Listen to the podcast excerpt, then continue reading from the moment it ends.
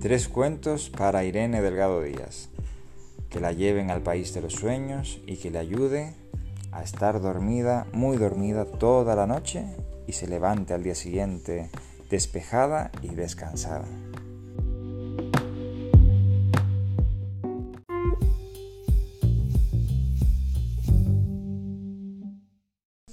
No soy un desastre.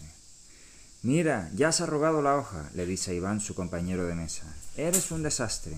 Al cabo de un rato, el profesor le pide, Iván, lee lo que pone en la pizarra. Iván se fija pero no se acuerda de las letras, y cuando más las quiere recordar, más las olvida. Iván, tienes que estar más atento a lo que hacemos, nunca prestas atención.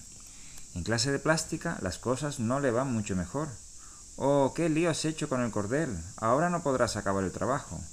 En el patio, Iván intenta jugar con los demás, pero no lo quieren en ningún equipo porque no sabe chutar bien la pelota y entonces se enfada y se pelea con todo el mundo.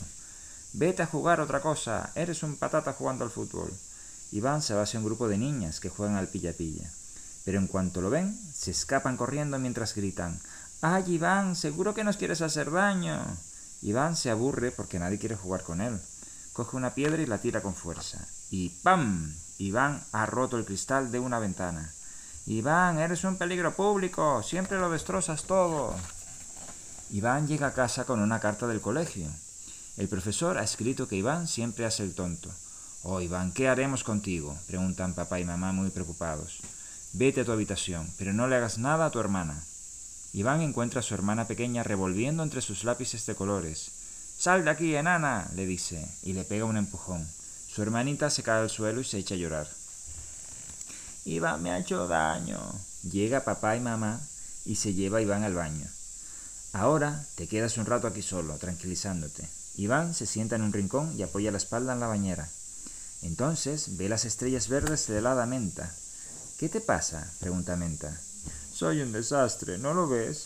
No, creía que eras un niño normal y corriente. Pues no, soy un desastre total. Todo el mundo me lo dice. Y yo te digo que te equivocas. Eres un niño muy espabilado, solo tienes que recordártelo. Seguro que mañana ya no me acordaré. Oh, claro que sí. Te daré este brazalete de hilo verde para que no se te olvide. Menta le ata la pulsera a la muñeca. En ese momento, el padre de Iván abre la puerta del baño y le dice que ya puede salir. Al día siguiente, Iván va al colegio con la comida en una fiambrera porque hacen una salida al campo. Todos los niños y niñas de la clase pasarán tres días en una granja. Cuando llegan, los llevan de excursión por el bosque y la granjera les pregunta si conocen todos aquellos árboles. Tú, por ejemplo, dice la mujer señalando a Iván, tú tienes cara de ser muy despierto, a ver si nos cuentas algo. Iván está a punto de decir que él es un desastre y que los desastres no saben ni jota, pero mira la pulsera de hilo verde que lleva en la muñeca y se acuerda de lo que le dijo Menta y se da cuenta de que sí que sabe muchas cosas sobre árboles.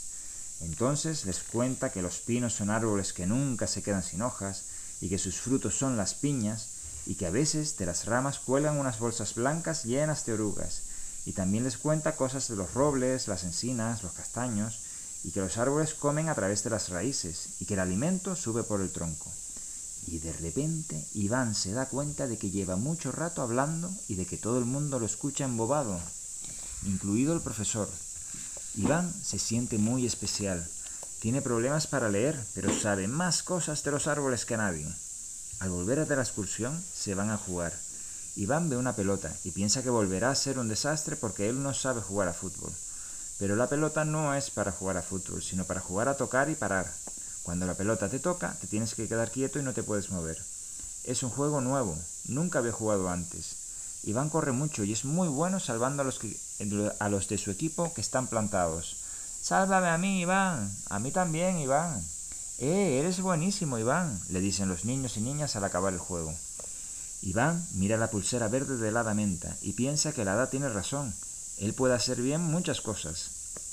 Y esos tres días en la granja se lo pasa genial y hace tantas actividades y le salen tan bien que no se acuerda de hacer daño a ningún niño ni a ninguna niña, y nadie le dice que es un desastre. Llega a casa con una nota del colegio que dice que Iván ha estado estupendo. Mamá y papá están muy contentos. Anda, ve a la habitación a jugar que te prepararemos una merienda especial. ¿Podrás ocuparte de tu hermana, por favor? En la habitación su hermana pequeña intenta jugar con el coche de bomberos. Iván se toca el brazalete verde y no se enfada con su hermana. Él es más mayor y más espabilado, y la tiene que ayudar. Mira, funciona así. Mientras se lo enseña, mamá asoma la cabeza por la puerta. ¡Qué niño tan fantástico eres, Iván! dice mamá. Entonces Iván se da cuenta de que sentada en el coche de bomberos está la menta, que le guiña un ojo y en voz muy bajita le dice ¿Ves, Iván, como yo tenía razón? Eres un niño muy espabilado. Es gracias a tu brazalete. No, mi brazalete solo ha servido para recordarte que puedes hacer bien muchas cosas.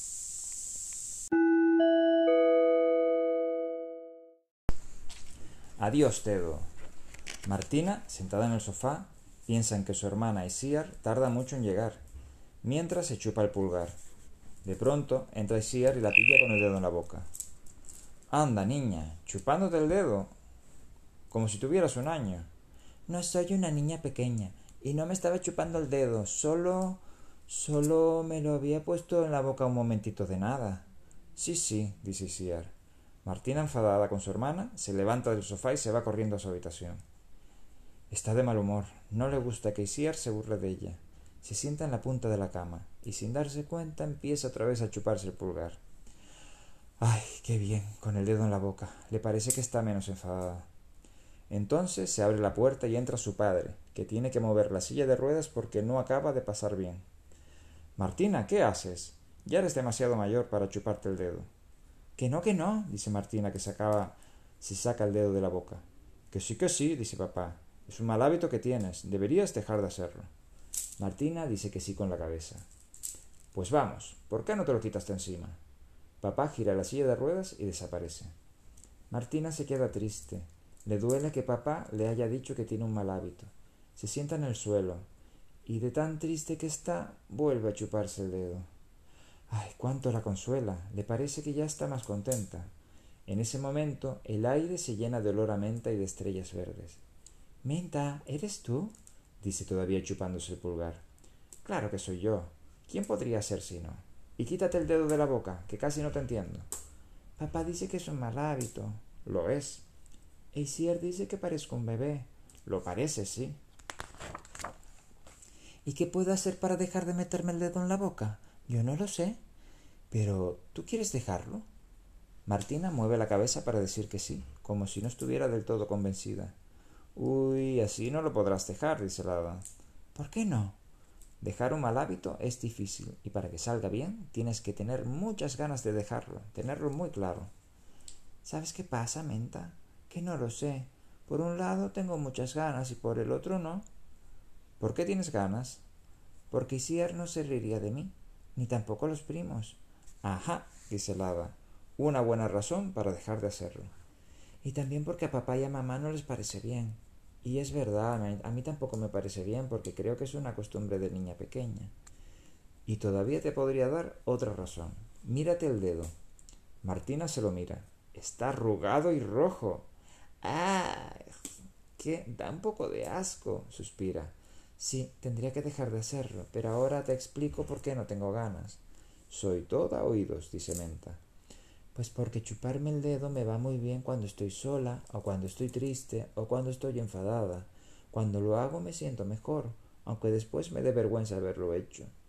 Muy lista. Tú solo has sido capaz de ver que te chupas el dedo cuando tienes una serie de sentimientos, como la soledad, la tristeza, el enfado. Eso mismo, Menta. Tú también eres muy lista. Pues ahora ya lo tienes. Solo hace falta que cuando estés sola o aburrida o triste, busques una manera de distraerte. Por ejemplo, haciendo un dibujo, o jugando con la cocinita, o poniéndome los patines. Exacto. Pero antes vas a tener que recordar que no debes meterte el dedo en la boca, puesto que como lo haces siempre, es posible que lo chupes sin darte cuenta. ¿Pero cómo? ¿Me ato la mano detrás de la espalda? No, con esto, le dice el hada, y le ata un cascabel al pulgar. Y es genial, el, el cascabel funciona. Esa tarde Martina espera que papá le vaya a secar el pelo, pero tarda mucho. Se lleva el dedo a la boca y el cascabel suena. Entonces se detiene, se mira el dedo, dice que no y sonríe, y se pone a jugar con la tableta. Y ya no vuelve a pensar en chuparse el dedo. Genial, aplaude Menta. Por la noche, Martina se acuesta y está a punto de chuparse el dedo, pero el ruido del cascabel la alerta. Se olvida del dedo, muy satisfecha, mientras coge un cuento para mirarlo. Y se duerme sin ni siquiera acordarse del pulgar. Eres un sol, dice Menta. Y al día siguiente, mientras espera que mamá y papá preparen la comida del domingo, que es mejor que la de los demás días, se aburre, se acerca el dedo a los labios y el sonido del cascabel le recuerda que no quiere chupárselo. Entonces se va a ayudar a poner la mesa. Y se olvida del dedo. Espectacular. exclama Menta. Y a mediodía mamá le regaña porque ha comido como un cerdito y se ha manchado los pantalones con salsa de tomate. Martina, medio enfadada, medio triste, se pone el pulgar en los labios y el cascabel le recuerda que no, que no debe chuparse el pulgar. Martina decide hacer un dibujo. Y adiós, dedo. ¡Súper! dice Menta. Por la tarde, mamá, papá y Siar y Martina están en la sala de estar mirando una película. ¡Eh! dice de repente papá. ¿Se han dado cuenta de que Martina ya no se chupa el dedo? Es verdad, dice mamá, y se levanta a darle un beso. ¡Felicidades! ¡Qué mayor eres, Martina! dice Isiar mientras la abraza. Helada Menta vuela hasta el hombro de Martina. Gracias, Menta, por todo lo que has hecho, dice la niña. Helada se parte de risa. ¿Yo? Yo no he hecho nada, lo has conseguido tú sola.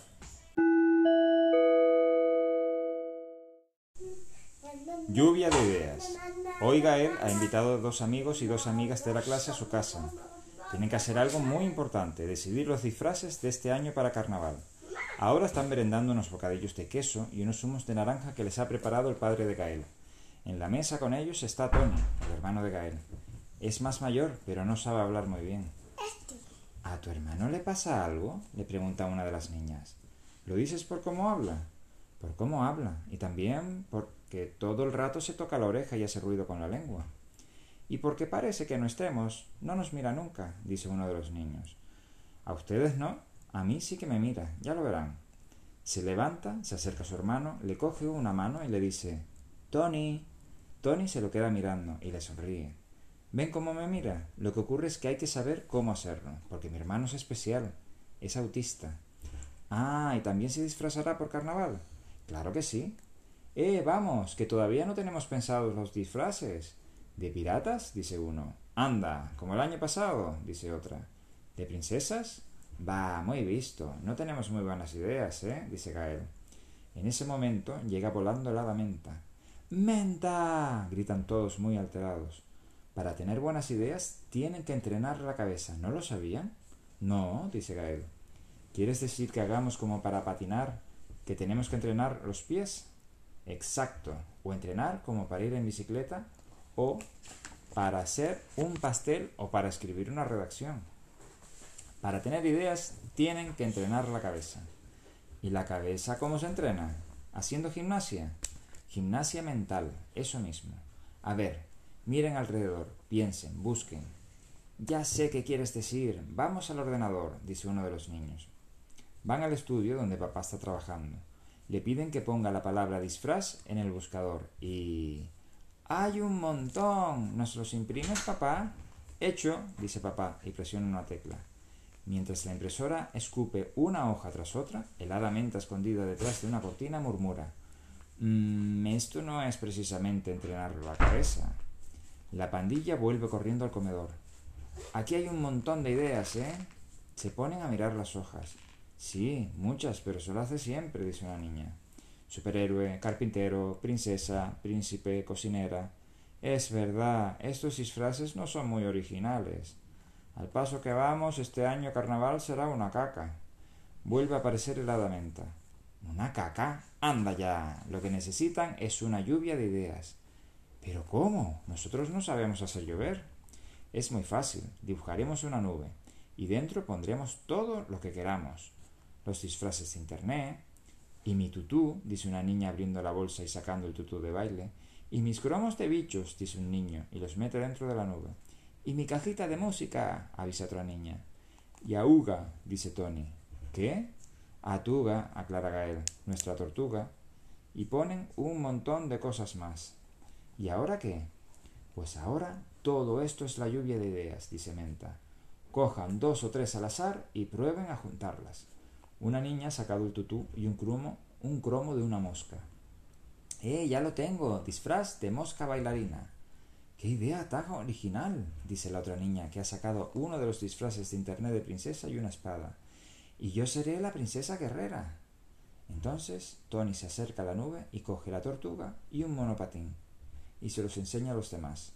¡Viva! ¡Qué idea tan brillante, Tony! Una tortuga que va monopatín. Así irá muy rápido. Me parece que con estas ideas tan molonas nuestros disfraces serán los mejores. La lluvia de ideas es genial.